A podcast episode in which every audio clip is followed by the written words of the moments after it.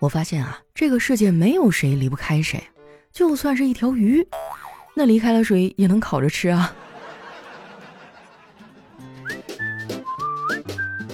嗨，大家好，这里是喜马拉雅出品的《非常柳佳期》，我是你们的咸鱼朋友哈利波特大假期。哎呀，最近也不知道怎么了，总是能接到诈骗电话。咱都不知道这些骗子咋想的？你说你们骗人之前都不做背景调查了吗？就我这种赚的没有花的多啊，兜比脸还干净的人，我哪有钱给你们骗啊？后来我才知道啊，他们是盗取了我朋友的手机通讯录，而我这个朋友呢是个有钱人，他之前就被骗过，跟着一个人啊进了一个假的股票群，结果被骗了七十多万，后来报了警啊，钱被追回来了。警察当时啊语重心长的跟他说。还好你买的是假股票，如果是真股票啊，这钱可能就追不回来了。我这个朋友呢，人还算机灵啊，他意识到自己被骗之后啊，并没有马上暴露，他甚至还潜伏了一段时间收集证据。后来呢，他还教了我一个小知识，他说啊，如果你跟某个人打电话的时候，他直接叫你的全名，等你确认之后才跟你说后面的话，那他呀，大概率是在录音。哇！我当时都震惊了。你说他这么精明的人还会被别人骗？那我没有被骗，是不是就是单纯的因为没钱啊？对于我没钱这个事儿吧，以前可能还会觉得，哎呀，这样不行，我得早做打算，要不然以后老了咋办呢？那不得老惨了。但是最近发生了这么多事儿，地区冲突啊，自然灾害不断，这小日子还臭不要脸往海里排放核污水，我真的是乐观不起来了。我甚至都不知道自己还能活多久，所以我现在的想法呢，就是活一天啊，乐呵一天，尽量不让自己留遗憾。话虽然这么说啊，但是大环境这样，人也没有办法真的特别快乐。所以我现在真实的状态呢，就是持续性吃喝玩乐，间歇性悲观 emo，时不时呢还得有点感慨。昨天我开车的时候啊，就看到几只小飞虫撞死在挡风玻璃上。我打开雨刷器啊，把他们的尸体给刮掉，然后突然就顿悟了。你说这不就是宇宙视角下人类的命运吗？想到这里的时候啊，我感觉格局一下就打开了。结果我还没来得及得意呢，就咚一声撞在马路牙子上了。说出来你们可能不信哈，其实我是个老司机，我的驾照都换过一次了，就是没什么机会摸车，手有点生。当初考驾照的时候吧，也多少有点水分。当时还挺搞笑的哈。我们驾校呢有只小狗，教练对它进行了特别训练。每次该打方向的时候呢，它就汪汪叫，特别的准确。我考试的时候呢，我们教练啊就抱着狗在旁边看。人是不许说话的，但是他管不了狗啊，对吧？至今我那个驾校都没有一个人挂过科目二，除了学费贵点哈，真的一点毛病都没有。考完驾照之后呢，我哥还把他的车啊给我开了一段时间，所以那段时间啊，我偶尔会开车上下班。为啥是偶尔呢？因为驾照刚下来啊，我这个技术水平啊实在是不咋地。我开不开车呢，主要是看我几点起来。如果我起晚了，上班快要迟到了，那我就会骑自行车去，因为开车根本来不及啊。其实啊，车只要开起来，怎么都好说，顶多就是速度快和速度慢的问题。那段时间啊，我最头疼的就是停车。有一次啊，我去商场买东西，到车库的时候呢，刚好有一个停车位，但是我怎么都倒不进去。旁边停车的小姐姐啊，看我挺可怜，就过来帮忙。后来在她的指挥下，我的车呀，成功的撞了她的车。哇，这个场面一度非常的尴尬，车被刮蹭掉了一块车漆，把我哥给心疼坏了。从那之后啊，只要我开车出去，他都要在副驾驶上监督我。后来就演变成啊，他想去哪儿，他就叫我去练车，然后开车送他去哪儿。我一直啊被我哥当司机使，后来我实在是忍受不了了，就跟我嫂子告了密。然后呢，我哥就不得不带着我嫂子一块去钓鱼了。我嫂子当时啊多少是带点怨气，不停的在旁边啊数落我哥。我哥也不说话，只是安静的看着鱼钩。不一会儿呢，一条鱼上钩了。我嫂子看着鱼啊，突然就圣母心泛滥了，说。这鱼可真可怜呀！我哥说：“是啊，只要闭嘴不就没事了吗？”我嫂子当时脸就沉了下来，哈，随即开启了吵架模式。我哥呢吵了几个回合，逐渐的败下阵来。就见我哥噌的一下站了起来，拉着我嫂子就走。我嫂子挣扎着说：“你要带我去哪儿啊？”我哥说：“我带你去一个有台阶儿的地方，这样吵完了，咱们双方都有台阶下。”我嫂子被逗得扑哧一下就乐了，我也跟着乐了。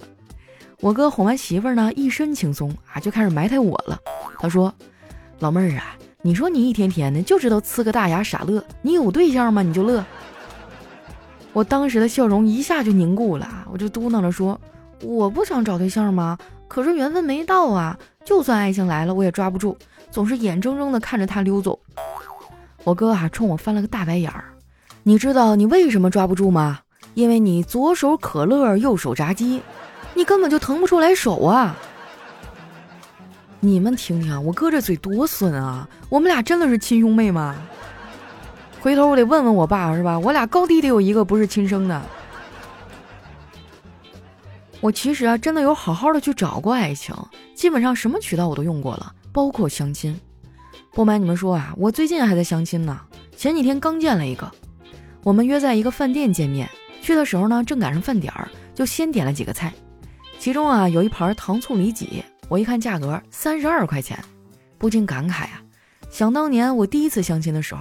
点一盘糖醋里脊才八块钱，现在都三十二了，我居然还在相亲。当天那个男的来的时候啊，就兴致不高，哎，我觉得氛围有点尴尬，就跟他闲聊了一会儿。我们俩聊到仪式感的时候，我说我还挺希望我的男朋友浪漫一点的，最好能在重要的节日啊给我点惊喜，比如说送个花什么的。他说。可是，在我的印象中，在特定的时间点送花和转账的节日只有清明节呀。当时我就被噎住了哈，他看我不说话，就开始问我问题。呃，家里介绍说你挺好的，那你可不可以具体说说自己到底哪里好啊？不着急，你可以先组织组织语言。我想都没想啊，脱口说道：“哼，我觉得我一个人挺好的。”后来我们俩就不欢而散了。我回去啊，就给那介绍人打电话，喷了他半个小时。介绍人呢也觉得很愧疚，答应给我介绍一个更好的。一开始啊，我还以为他就是在敷衍我，没想到啊，没过几天，他真的又给我介绍一个人。我去见了一下，怎么说呢，就是一点眼缘都没有。哎，我当时饭都不想吃了。结果呢，介绍人给我发微信，说的是个富二代，在上海有三套房。我当时啊，就又坐那儿了。这就好像你去买东西啊，本来觉得挺丑的，但是一旦知道这东西特别贵，哎，就会觉得其实好像也没那么丑了。后来呢，我们俩又聊了一会儿，我发现这哥们儿哈，虽然其貌不扬，但是特别会说话，情商极高。我说我啊，睡眠质量好，特别爱睡觉。他说那多好啊，秒睡和聪明貌美、吃不胖一样，都是上天恩赐的技能啊。那天之后呢，他就总找我聊天儿，我觉得跟他聊天很舒服，不知不觉中啊，我就有点沦陷了。那段时间啊，我真的特别上头，一天天啊患得患失的。我还总找丸子啊，让他听我诉苦，丸子实在是听不下去了，就让我分手。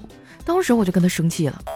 后来呢，丸子给我写了个小作文，我到现在还保留着呢。他说：“佳琪姐，你和你对象的事儿不要再找我了，你就围着他转吧。”班儿也别上了，自己的朋友一个也别联系，喜欢做的事儿干脆全放弃得了，就盯着那些细节，逐字逐句的分析他的话，剖析他的心情，再揣测几百遍他到底爱不爱你。你问我怎么办呀？好痛苦，什么怎么办？要不然你报警吧。现在想想啊，真的挺对不起丸子的。好在后来呢，我这恋爱脑就治好了，跟那个人分了手。从那之后啊，我就封心所爱了。在那之后呢，我还谈过一个对象，我们俩谈了大半年，手都没有拉过。后来啊，他实在忍不住了，就来试探我。他说：“宝贝儿，你有没有什么疯狂的幻想啊？”我说：“有啊，我想辞职。”呃，不是，我不是这意思，就是更下流的那种幻想。我说：“那我想裸辞。”之后没多久啊，我们就分手了。其实我觉得呀，我好像也不太适合谈恋爱。以前可能觉得不谈恋爱不结婚啊是挺大的事儿，现在看来好像也挺普遍的。我觉得这个社会啊包容性还是很强的，甚至不是所有的精神病啊都在精神病院里。比如说我，有句话说得好哈，物以类聚，人以群分。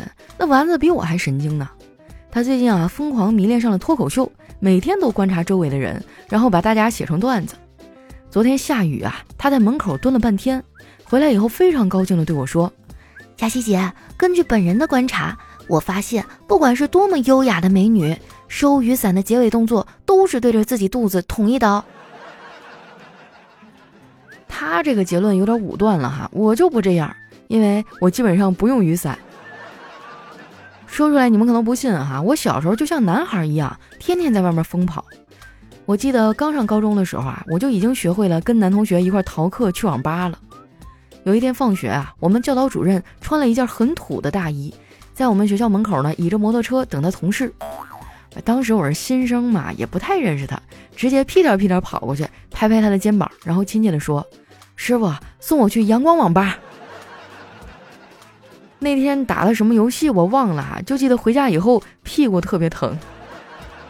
真是往事不堪回首啊！不过想想呢，还是觉得挺有意思的。你们小的时候有没有逃课去过网吧啊？我记得那会儿那种黑网吧哈，都是那种大肚子的电脑啊，就是摆起来特别大，四四方方的，然后上网一块钱一个小时。你们那时候玩什么游戏啊？能不能跟我分享一下啊？可以留在咱们节目下方的评论区。那今天我们的节目就先到这儿了。喜欢我的宝贝儿呢，可以关注一下我的新浪微博和公众微信，搜索“主播佳期”，是“佳期如梦”的佳期啊。大家可以畅所欲言哈，留在我们的留言区，我看到呢一般都会回复的。还有大家平时看到什么好玩的段子啊，也可以分享在我们节目下面，没准下期节目你就上墙了呢。最后啊，记得把你手里免费的月票都帮我们投一投，谢谢大家。那今天我们的节目就先到这儿啦，我是佳期，我们下期节目再见。